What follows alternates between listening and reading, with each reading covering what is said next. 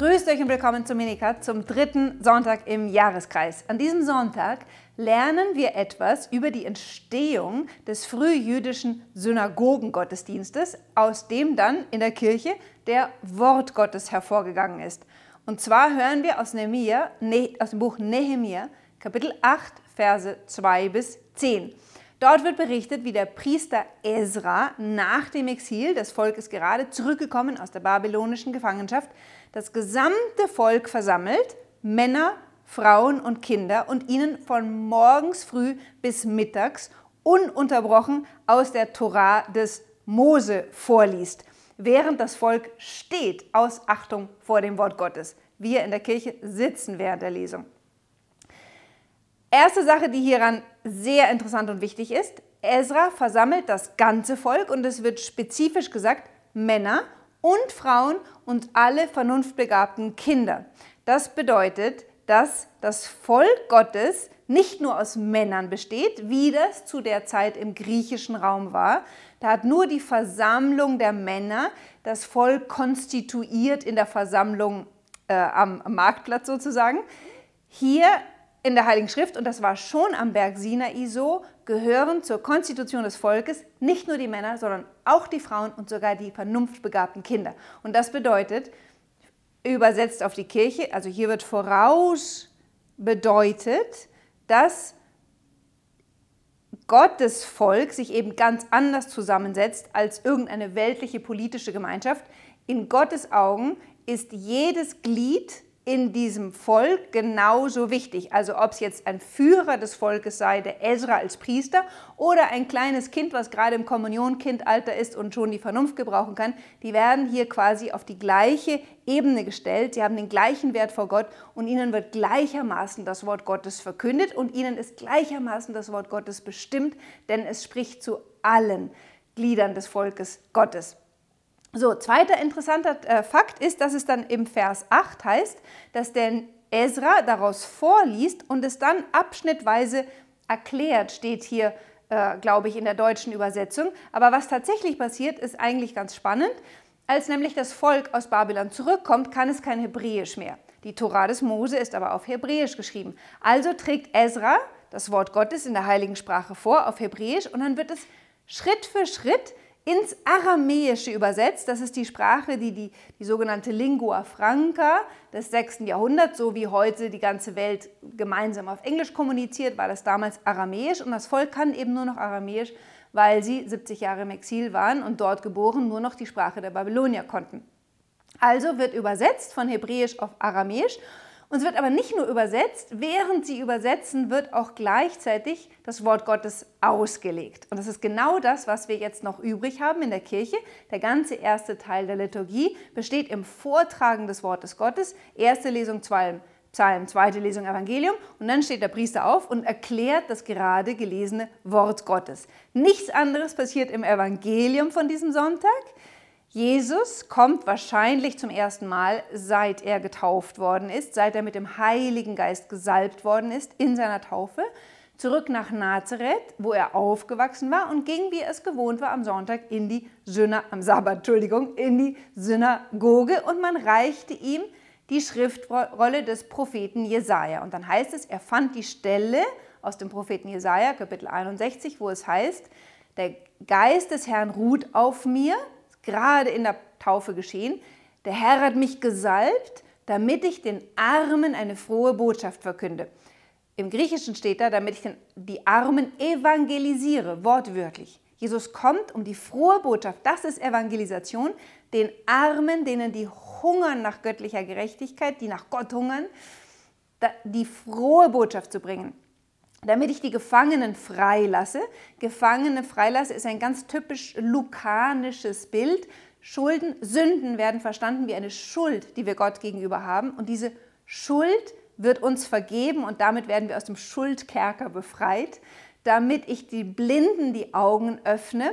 Wieder eine Metapher. Natürlich geht Jesus herum und heilt die Blinden, aber die eigentliche Blindenheilung, die Jesus vornimmt, durch seine Verkündigung, durch sein Sterben und Auferstehen und dann appliziert an uns in der Taufe, ist, dass er unsere geistige Blindheit heilt, dass er nämlich durch die Offenbarung, die er schenkt, sich selbst offenbart, Gott offenbart und wir Gott wieder lernen zu sehen. Und dann, dass ich die Zerschlagenen in Freiheit setze und das bezieht sich eventuell, ist nicht ganz, ist umstritten, aber eventuell auf die vom Satan bedrückten. Ja? Der Satan hält ja, das spielt auch bei Lukas eine große Rolle, der, der, der, Satan hält die Menschen in seiner Knechtschaft und Jesus setzt sie frei, aber das werden wir im Laufe des Jahres noch öfter betrachten. Worum es mir an diesem Sonntag geht, ist, dass wir einmal nachdenken, dass äh, Johann Lukas, müsst immer wissen, Lukas schreibt ja nicht nur das Lukas-Evangelium, sondern auch die Apostelgeschichte. Und in der Apostelgeschichte zeigt er uns, dass alles das, was im Evangelium mit Jesus und den Jüngern passiert, dann sich im Geheimnis der Kirche fortsetzt. Und wenn Jesus sagt, der Herr hat mich gesalbt und gesandt, damit ich den Armen eine frohe Botschaft verkünde, dann muss uns bewusst sein, dass wir in unserer persönlichen Taufe genau die gleiche Salbung empfangen haben. Der Herr empfängt in seiner Taufe keine andere als wir. Er empfängt den Heiligen Geist.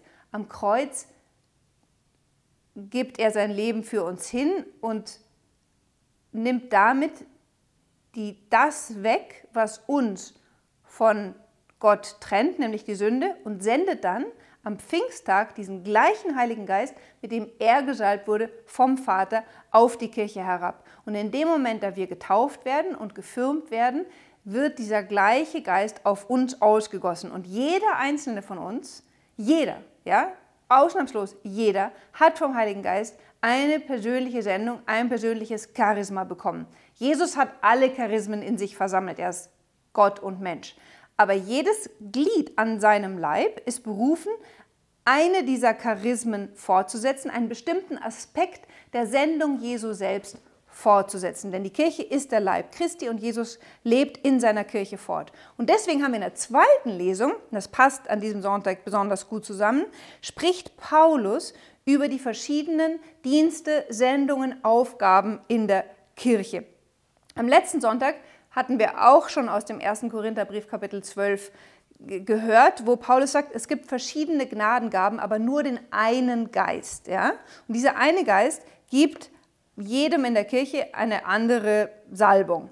Und so heißt es an diesem Sonntag weiter in 1 Korinther 12, Verse, die Lesung ist relativ lang, Verse 12 bis 31, sagt uns jetzt der heilige Paulus, Schwestern und Brüder, wie der Leib einer ist, doch viele Glieder hat, alle Glieder des Leibes aber, obgleich es viele sind, einen einzigen Leib bilden, so ist es auch mit Christus. Dieser eine Christus ist nur einer und die gesamte Kirche ist sein Leib und jedes Glied in der Kirche ist ein Teil am Leib Christi. Jetzt führt er aus. Durch den einen Geist wurden wir in der Taufe alle in einen einzigen Leib aufgenommen. Durch die Taufe sind wir aufgenommen in den Leib Christi.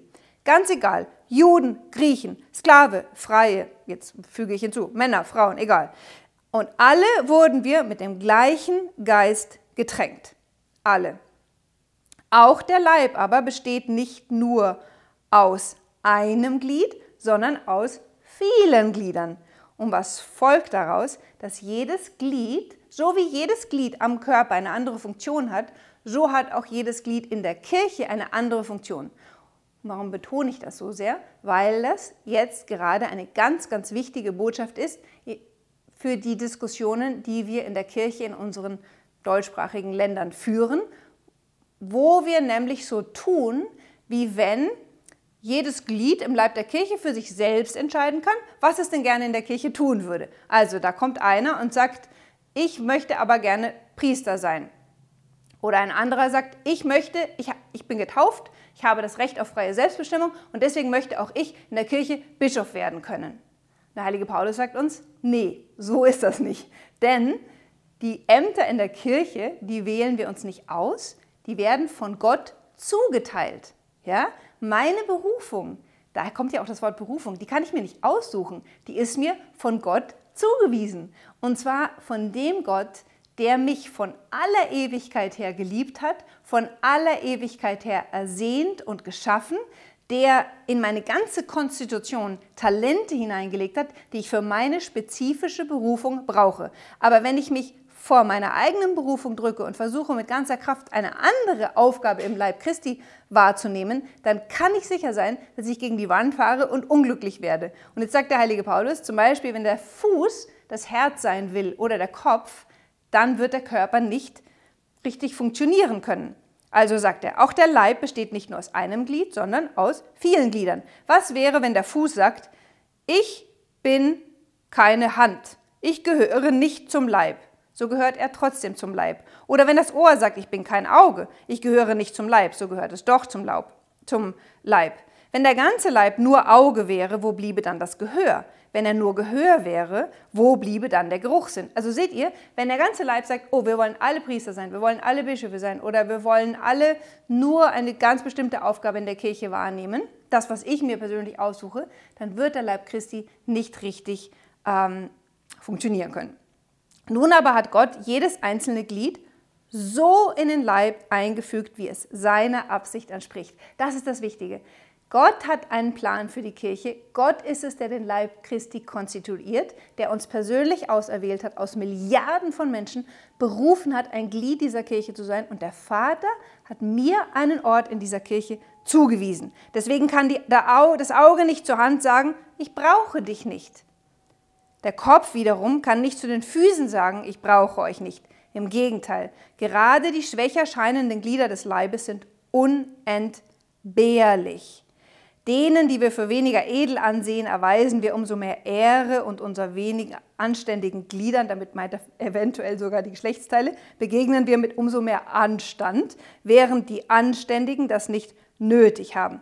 Gott aber hat den Leib so zusammengefügt, dass er dem benachteiligten Glied umso mehr Ehre zukommen ließ, damit im Leib kein Zwiespalt entsteht, sondern alle Glieder einträchtig füreinander sorgen. Also nehmen wir an, Gott hat mir bestimmt, ich sollte der Fuß in der Kirche sein. Ja? das, äh, wer achtet schon im normalen Leben auf die Füße? Setzt man irgendwie voraus. Jeder hat Füße, ja? Und man zollt dem Fuß jetzt nicht so viel Achtung wie dem Kopf, der jetzt, sagen wir mal, für den Bischof steht. Und trotzdem ist der Fuß unerlässlich wichtig, denn wenn der Fuß nicht läuft, kann die Kirche nicht gehen und evangelisieren. Und das weiß jeder Mensch, der Probleme mit seinen Füßen hat oder dessen Füße sogar gelähmt sind, wie unfassbar wichtig die Füße sind. Und deswegen soll derjenige, der die Berufung hat, in der Kirche Fuß zu sein, jubeln, dass er eine so scheinbar unscheinbare Berufung hat, die aber essentiell wichtig ist. Ja? Und jeder, der sich weigert, seinen Platz in der Kirche wahrzunehmen, fügt der Kirche Schaden zu, weil ein essentielles Funktion im Leibe Christi fehlt. Und deswegen sagt dann der heilige Paulus, wenn darum ein Glied leidet oder wenn ein Glied seinen Dienst nicht tut, dann leiden alle Glieder mit. Ähm, Ihr aber seid der Leib Christi und jeder Einzelne ist ein Glied an ihm. So, und jetzt überträgt er das auf die Ämter, wie ich das schon getan habe. So hat Gott in der Kirche die Ersten als Apostel eingesetzt, die anderen als Propheten, die Dritten als Lehrer, anderen hat er Kraft verliehen, Machttaten zu wirken. Seht ihr jetzt schon einen Unterschied? Es gibt die, die Apostel, die Nachfolger der Bischöfe. Es gibt solche, die haben ein Charisma der Prophetie und das sind ganz oft Frauen. Es gibt solche, die haben ein Charisma Lehrer zu sein. Es gibt solche, die haben die Kraft Wunder zu tun und das kann irgendein Schuhmacher sein, Entschuldigung für dieses Beispiel, im, Jahr, im Leben von Johannes Paul II. gibt es einen heiligen Schuh, Schuhmacher, von dem Johannes Paul II. beten gelernt hat und durch den er der Mystiker geworden ist, der er werden sollte. Aber dieser Schuhmacher war essentiell wichtig im Leben von Johannes Paul II., um uns diesen heiligmäßigen großen Papst zu geben. Hätte der Schuhmacher nicht seine Berufung getan, hätte uns, was wäre Johannes Paul II. nicht der Mann geworden, der er geworden ist. So, wieder einem anderen gibt er die Gabe, Krankheiten zu heilen oder zu helfen oder zu leiten oder zu dienen. Endlich verschiedene Arten von Zungenrede. Sind etwa alle Apostel, alle Propheten, alle Lehrer, haben alle die Kraft, Machttaten zu wirken, besitzen alle die Krank äh, Gabe, Krankheiten zu heilen, reden alle in Zungen, können alle das übersetzen. Alles rhetorische Fragen, die mit Nein über, zu, äh, zu beantworten sind.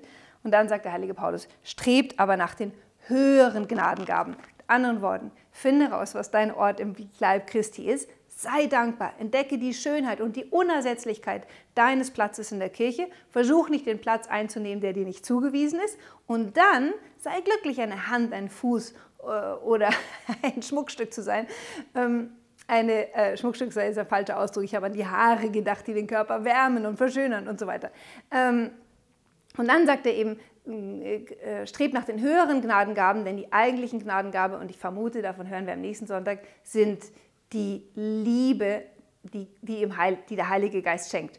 Und als letztes, diese Bibelstelle war fundamental wichtig, war die, das entscheidende Wort Gottes, durch das die berühmte kleine heilige Therese von Lisieux ihre Berufung gefunden hat. Denn die kleine Therese hat eine wunderschöne Stelle in ihrer Autobiografie, wo sie sagte, ich spürte die Berufung, Priester zu werden, ich spürte die Berufung, Märtyrer zu sein, ich spürte die Berufung, ich wollte Missionar sein. Und all das konnte ich nicht tun. Ich wusste, meine Berufung ist hier im Karmel. Und dann sagt sie im Lesen dieser Stelle, da habe ich begriffen, dass es meine Berufung ist, im Herzen der Kirche die Liebe zu sein, also das Herz der Kirche. Sie versteht dann, alle Glieder am Leib Christi könnten ihre Berufung nicht vollbringen, wenn das Herz nicht das Blut in den ganzen Körper pumpen würde. Es braucht also solche, die in der Kirche das Beru die Berufung haben, das Herz zu sein, dass das Blut durch den ganzen Körper pumpt. Denn wenn sie das nicht täten, könnte der Mund nicht mehr sprechen, könnten die Augen nicht mehr schauen, könnten die Füße nicht mehr laufen und die Hände könnten nicht mehr den Kranken, die Kranken streicheln und ihnen ihre Schweiß von der Stirn äh, wischen. Denkt man im Alltag, wenn man nicht ein Herzproblem hat, über das Herz, sieht man das Herz überhaupt? Nein, man sieht es nicht. Genauso die kleine Therese, die war versteckt in ihrem Kamel, aber indem sie geliebt hat, war sie das Organ, das den Sauerstoff von der Lunge in den ganzen Körper transportiert hat und damit hat sie die wichtigste Stelle im Herzen der Kirche gefunden und ihr merkt, diese Stelle ist mindestens genauso wichtig wie das Priestertum, wenn nicht noch mehr, denn ohne das Herz könnte es das Priestertum gar nicht geben. Und ähm, damit hat uns die kleine Therese die wichtigste Lektion erteilt, die es geben kann. Bemühen wir uns vor allen Dingen alle darum, egal wo wir im Körper sind, dass wir auch zu einem großen Teil die Herzensberufung leben, denn zu lieben sind wir alle berufen und genau das werden wir durch den Heiligen Geist befähigt, der die Liebe Gottes ist, der in unsere Herzen ausgegossen worden ist, wie es im Römerbrief Kapitel 5, Vers 5 heißt. Und diesen Geist Gottes der Liebe haben wir in der Taufe empfangen und empfangen wir in jedem Sakrament und der mehrt sich in uns mit jedem Akt der Liebe, mit jedem Akt der Nächstenliebe, mit jedem äh, Gebet und mit jedem Mal, dass wir unser Herz öffnen und auf das Wort Gottes hören. Und damit wünsche ich euch einen ganz gesegneten Sonntag und eine ebenso gesegnete Woche. Bis nächste Woche.